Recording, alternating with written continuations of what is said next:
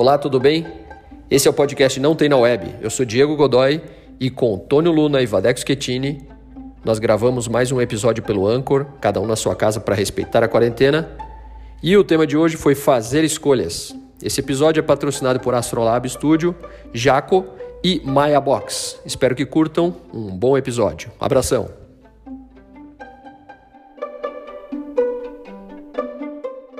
Boa tarde, bom dia, boa noite. Estamos ao vivo diretamente do Anchor da internet para gravar mais um Não Tem na Web, o podcast mais em cima do muro da internet. Eu sou o Diego Godoy, eu sou Headhunter e eu gosto de não escolher. Eu sou Vadex Kitini, sou músico, compositor e eu gosto de saber o tema uns dois dias antes para poder pensar a respeito. Hoje foi tudo em cima. Não mentira. Tive a oportunidade. Ah, eu nunca penso a respeito. Você nunca pensa a respeito. É verdade. É verdade. Meu nome é Tono Luna, sou psicoterapeuta e eu gosto de Marina Peralta. Não sei se vocês conhecem, está ouvindo Não. agora há pouquinho. Muito legal. Marina Peralta. E eu gosto. É música, ela canta lindamente. E também de Luciana Pinheiro, que escreve lindamente sobre. Escreve dá cursos lindamente sobre o nome daquela mulher que eu acabei de esquecer o nome. Muito bem. Sobre. É muito bom quando isso foge. Essa, é uma escolha isso fugir da, da, da, cabeça, não, mas é sobre Maria Madalena. Escreve hum. lindamente sobre Maria Madalena. Muito bem. Maria Madalena da Bíblia? Maria da Bíblia, isso. Uma das três. Eram, haviam, haviam três, por que pareça, não era uma só. Ah, é, não, já não sei, já não sabia disso. Isso. Bom, vamos lá, meus amigos.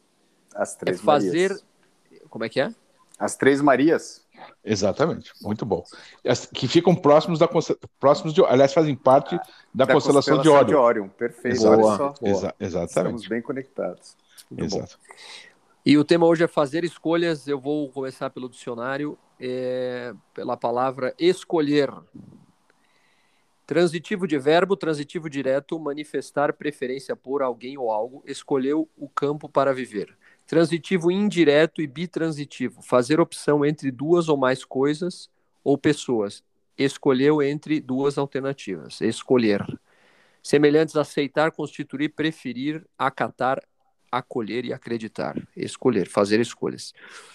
Bom, eu não escolhi esse tema porque eu não consegui escolher nenhum, e aí o Vadeco fez a, a sugestão do fazer escolhas, acho que baseado nessa brincadeira.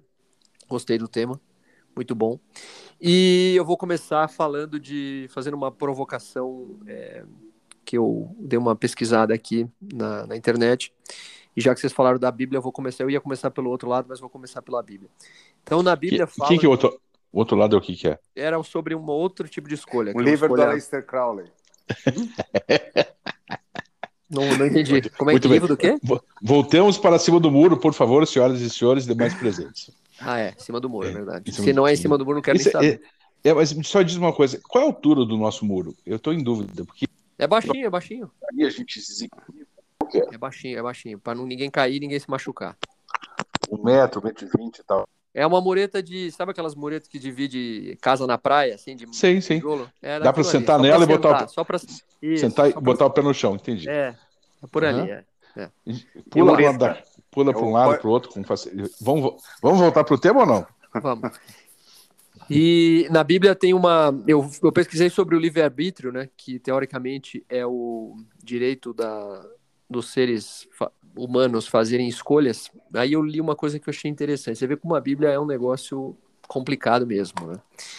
É, na Bíblia, o livre-arbítrio, na verdade, tem uma passagem aqui no Êxodo, e que isso marca a gente maravilhosamente, é, fortemente é, e maravilhosamente, que é assim: Deus muitas vezes planeja ou permite situações como testes para ver que decisões vamos tomar ou que escolhas vamos fazer. Aí ele diz assim, numa, num trecho: Pôs-se em pé à entrada do arraial e disse: Quem é do Senhor, venha a mim.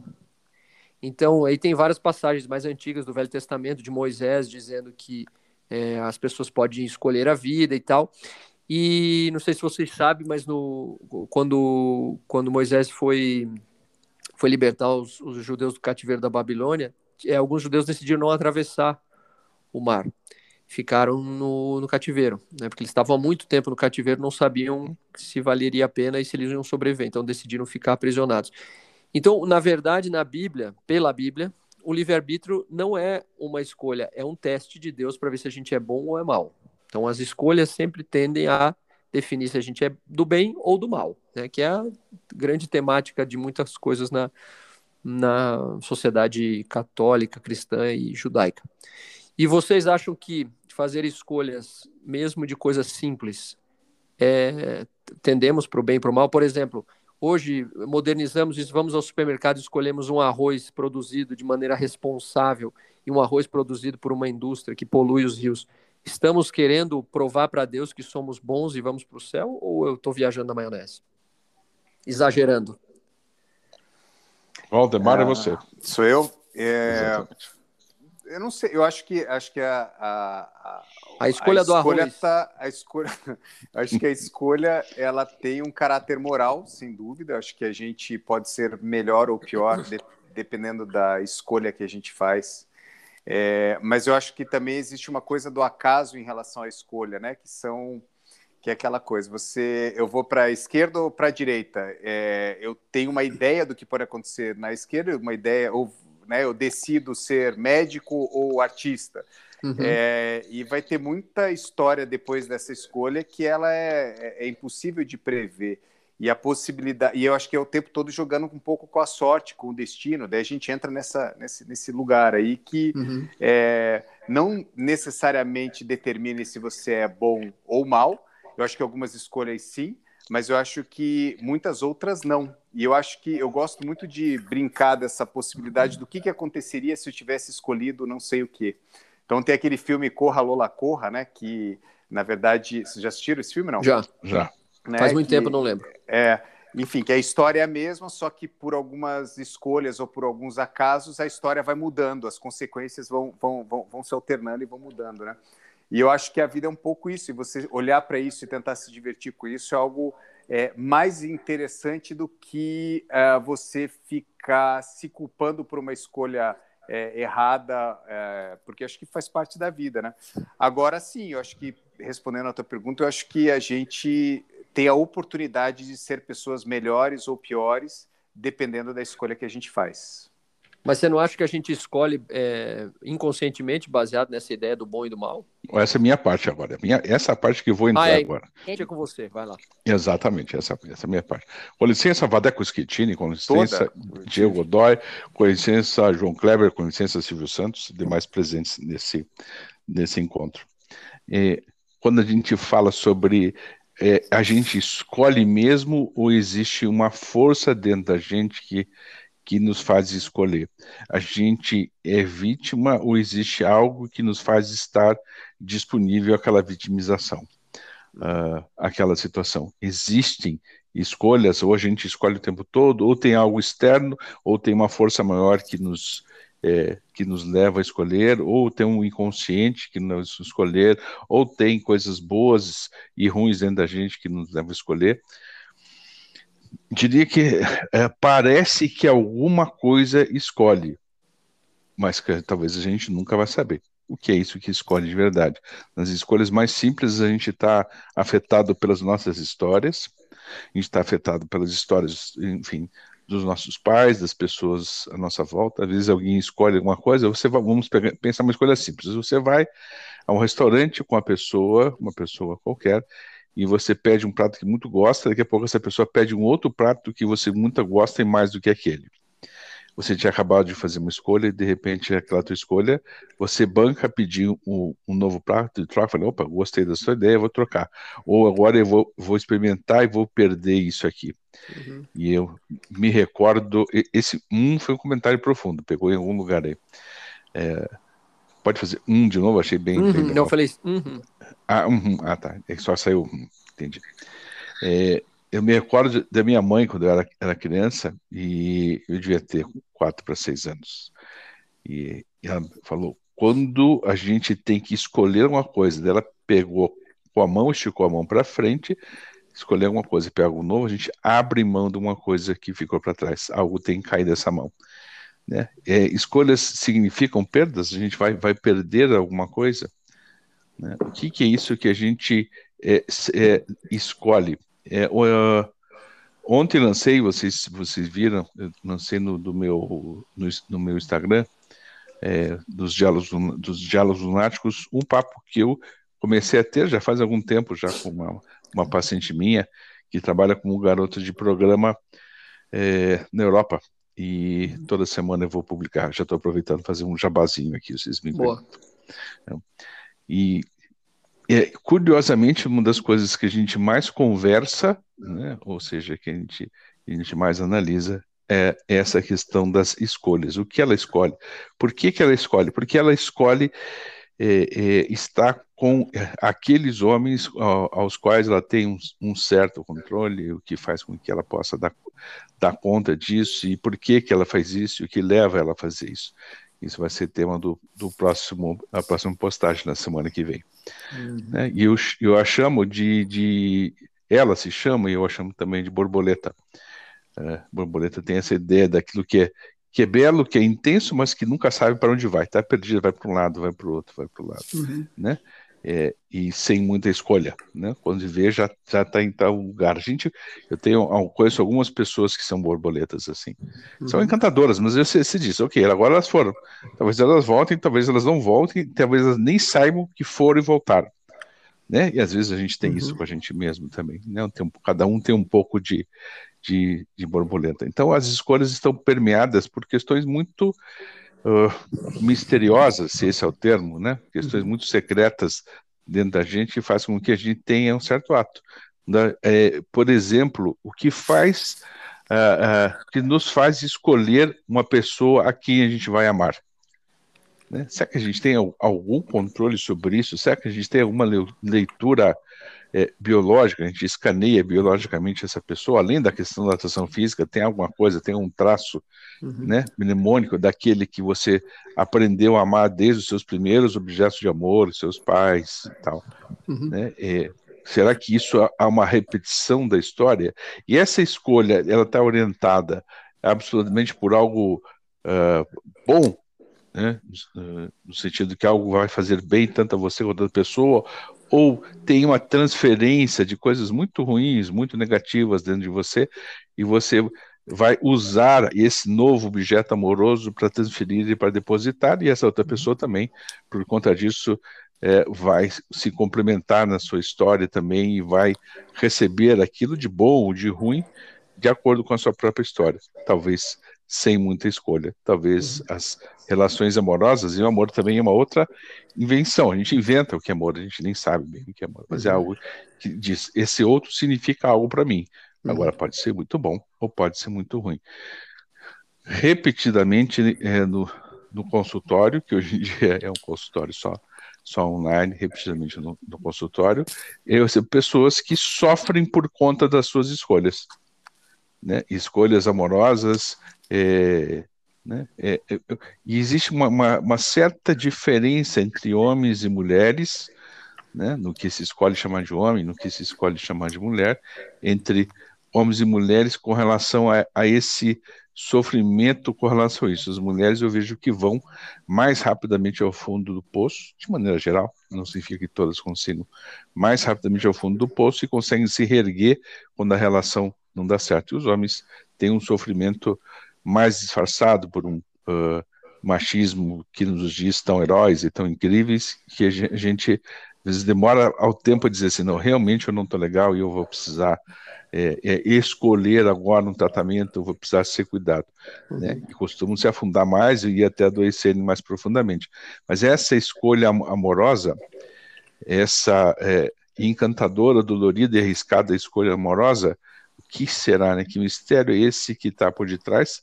Que de coisas inconscientes uh, a gente está é, é, sujeito, a gente é levado a fazer. É, pensando em se, se, são escolhas inconscientes e talvez a gente possa ter o mínimo lampejo delas, mas em um certo momento a gente vai escolher alguém sem saber muito bem por que está escolhendo. Uhum. E a gente vai se arriscar. Né? E se der certo, tudo bem. Se não der certo, tá tudo bem também. Se a gente dizer, pronto, agora encontrei a pessoa da minha vida, né? a gente já disse isso desde a infância 500 vezes, e possivelmente a gente volte sempre, que a pessoa que da minha vida foi a pessoa que me deu a vida. Foi lá a mãe, foi, foi, foi o pai, enfim, a gente tem. E, e daí para frente são, são riscos, né? É, se der tudo certo, a gente nunca mais volta a se encontrar com aqueles objetos primários e a gente segue para frente e vai para outros lugares, senão a gente sempre volta para esse lugar tranquilo e, e, confortável, enfim, que são os objetos primários. Falei para caramba, já me perdi nisso. Daqui a pouco eu tenho que ir para minha podóloga e estou aqui na conversando com vocês. Diego Godoy. Meu Deus, podóloga, bicho. Você tá você gosta de sofrer. Uh, não, eu que não alcanço meu pé, é por isso. Boa. Bem justificado. É, interessante, Tony, ouvir essa, é, essa, essa, história toda, porque assim, o, o, a outra coisa que eu queria trazer para a discussão é um, que eu já falei dela em outros, é, outros episódios, que é a, aquela história da Hannah Arendt no, no julgamento de Jerusalém do, do Eichmann, né? Uhum. Que foi um, um comandante do, no, do exército alemão no nazismo, e foi capturado na Argentina e depois foi levado para Jerusalém para ser julgado em Israel pelos judeus que ele que ele né, os, os, sobreviventes do Holocausto, né? E ele fala no julgamento e é muito, acho, eu acho muito interessante essa história. Eu lembro que a primeira vez que eu, que eu ouvi, eu li de novo porque eu, eu não entendi, eu não acreditei no que eu estava lendo. Eu falei, não, não é possível, eu entendi errado. Porque a Hannah Arendt, ela, é ela, ela, ela era judia, né? Fugiu da, da Alemanha para os Estados Unidos, inclusive morreu em Nova York. E ela foi enviada para Jerusalém para cobrir o, o julgamento do Eichmann como correspondente da New York. Ele chegando lá, eles tinham certeza que uma judia ia cobrir, ia falar de maneira heróica sobre o julgamento do, do, do, do, do nazista, né?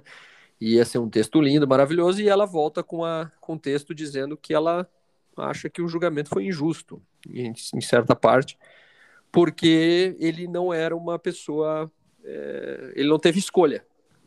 Ele se defende o tempo todo no, no julgamento com a justificativa de que ele não teve escolha. E aí tentam fazer vários testes, é, não sei se você sabe disso, Tony, você que é psicólogo talvez saiba disso, mas tentaram fazer vários testes para provar que ele era não, é, doente que ele tinha um, algum desvio psicológico grave, né, que ele era psicopata ou que, sei lá, qualquer outra coisa. E ele passou em todos, ele foi provado que não, que ele era uma pessoa completamente sã, ele estava falando a verdade. Né? Teste de, da mentira, aquele que o FBI usa até hoje e tal. E assim, chegaram à conclusão de que o cara estava falando o que realmente ele pensava. E essa história de que ele não tinha escolha, de que ele falava assim, olha, mas vamos lá, no meu lugar, o que, que vocês fariam? Se você trabalhasse no exército, se você fosse um burocrata, teu chefe falasse, coloque 100 pessoas dentro de um navio, ou 100 pessoas dentro de um trem, e mande essas pessoas para um lugar, você faria ou não faria? Você né, arriscaria a tua vida em nome disso? E então o julgamento é, foi por essa linha. Obviamente ele foi condenado e, e, e morto, né? Foi foi, foi, foi, foi sentenciado à morte, mas é, ficou essa coisa no ar e que criou toda essa teoria da Hannah Arendt, da banalidade do mal, do tal, que ela fala que não existem pessoas boas e más e tal, que volta para aquele tema do, do livre-arbítrio de, de Deus, né? Que é o que a gente pensa que, ah, se o cara escolheu o, como o Vadeco falou, a esquerda, a direita, o A, o B, o arroz orgânico, o, o da agroindústria, ele escolheu o bem ou ele escolheu o mal. E na verdade não tem isso, né? Ela falou que não, não existe isso. Né? Em, algum, em certo momento, fazer o que o, o Eichmann fez era o que ele tinha que fazer. Né? Mas aí, você tem um direito, existe uma forma de você sobrepor a escolha, né? Esses dias eu estava discutindo, acho que foi no, no dia de Tiradentes, eu estava discutindo a história do, do Tiradentes também. Eu não, nunca tinha lido a fundo, e a história dele, não sei se vocês sabem, eu não sabia, ou estudei na escola, mas não, não, não, não estudei profundamente, mas ele foi morto porque ele question... era um problema tributário, né? Sim. Ele não queria pagar o imposto, eles não queriam pagar o imposto, e ele criou uma revolta para para uhum. derrubar o imposto, e o governo foi lá e, e condenou ele à morte por uma outra, uma outra coisa. Ele foi morto é, como um, uma pessoa que traiu a coroa e tal, blá blá blá. E diz, e assim, diz o... alguns historiadores que isso foi tudo fake e que ele não morreu, né? É, enfim, mas é, vamos, vamos pensar que a lógica é a seguinte: É, o que, que, é, o que, que é certo? É pagar um imposto que é usado de maneira corrupta, porque é a lei, ou temos o certo é questionar a lei porque ela é imoral? Então, qual é a escolha que você faz? Cara, é uma sinuca de bico desgraçada, né? Porque Sim. se você, em tudo você vai pensar desse jeito, você começa a questionar absolutamente tudo, né? Tudo. É, eu tenho um vídeo, acho que do Fórum Econômico Mundial, que é aquele, acho que já, a gente já falou sobre ele, que o cara fala assim, olha, tem pessoas que são é, colocadas em, em, campos de concentração mesmo, na, nas fronteiras da, da Europa, de maneira legal. Existe uma lei que protege esse, essa, essa atitude contra os seres humanos. E a gente vai aceitar, porque tem uma lei que protege essa, essa ação. Então, assim, é, o que, que é fazer escolhas, né? É, a gente faz escolhas baseados, baseadas no quê? No que a gente acredita ou no que dizem para a gente que a gente tem que cumprir como regra também. Não é só o inconsciente, o bom e o mal.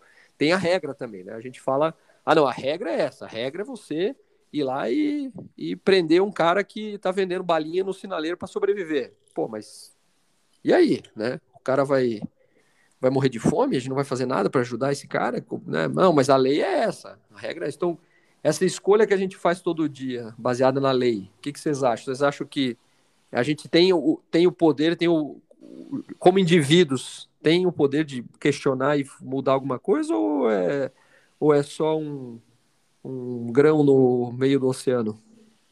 Então, tem um cara que eu gosto muito que é o Daniel Levitin, que é um. Na verdade, ele é um neurocientista, ele atua na área de música e, e neurociência no que diz respeito à parte de cognição e música. É um cara super bacana e ele tem um livro chamado A Mente Organizada, que não, tem, não é um livro é, que fala sobre questões de música, mas, enfim, o embasamento dele vem um pouquinho desse processo de aprendizagem e organização mental através da música.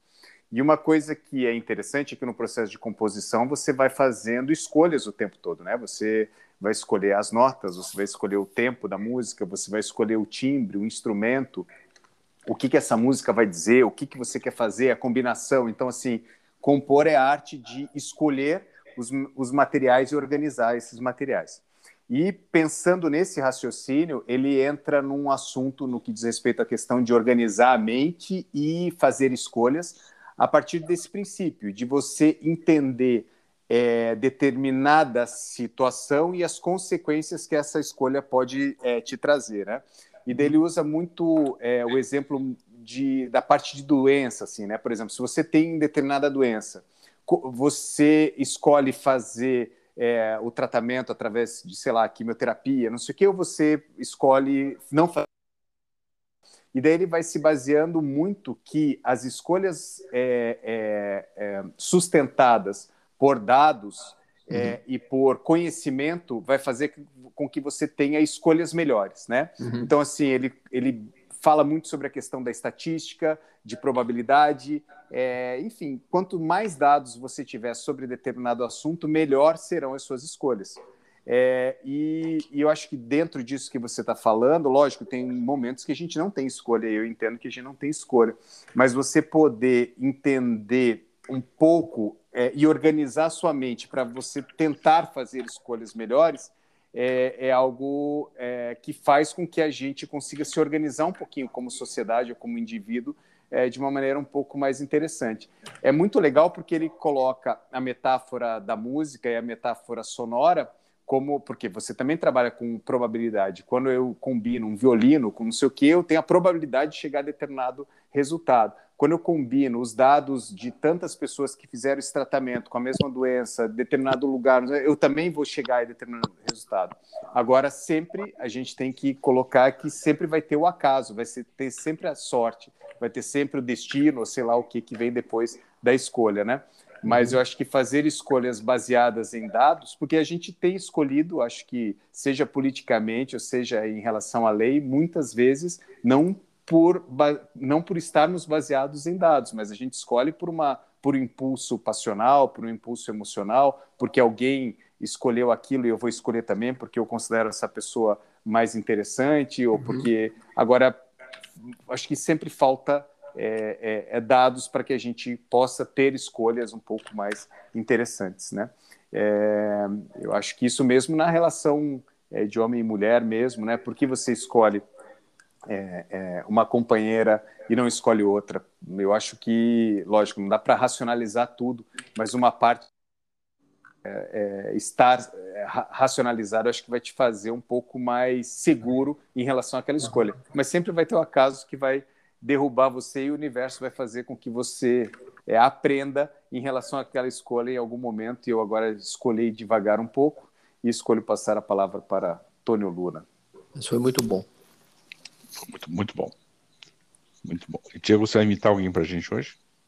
Depende. Depende do que você falar sobre a Hannah Arendt agora. Se você me agradar, eu escolher. Sobre a Hannah Arendt, era cheirosa, ela era incrível, tá. ela era judia, era uma pessoa que tinha um hálito bom.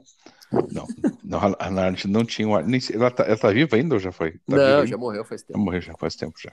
A gente nem falou sobre isso. E, mas acho ela que ela, ela pessoa... 70, 75, eu tô vendo aqui. É, aí faz tempo mesmo já, hein? Poxa faz vida. Tempo. Faz tempo. Muito bem. E. Peraí. Ela era de 1906, ela morreu com 69 anos, morreu com a idade do meu pai. Muito bem. E eu esse ano, eu esse ano faço 60 e eu só queria deixar só a provocação. Será que é, é um, existe uma escolha ou existe um se arriscar? O que a gente faz? Né? Existe uma escolha, existe um se arriscar. Será que a escolha é sempre por um se arriscar? Eu me arrisco aqui. Talvez dê certo, talvez não dê certo.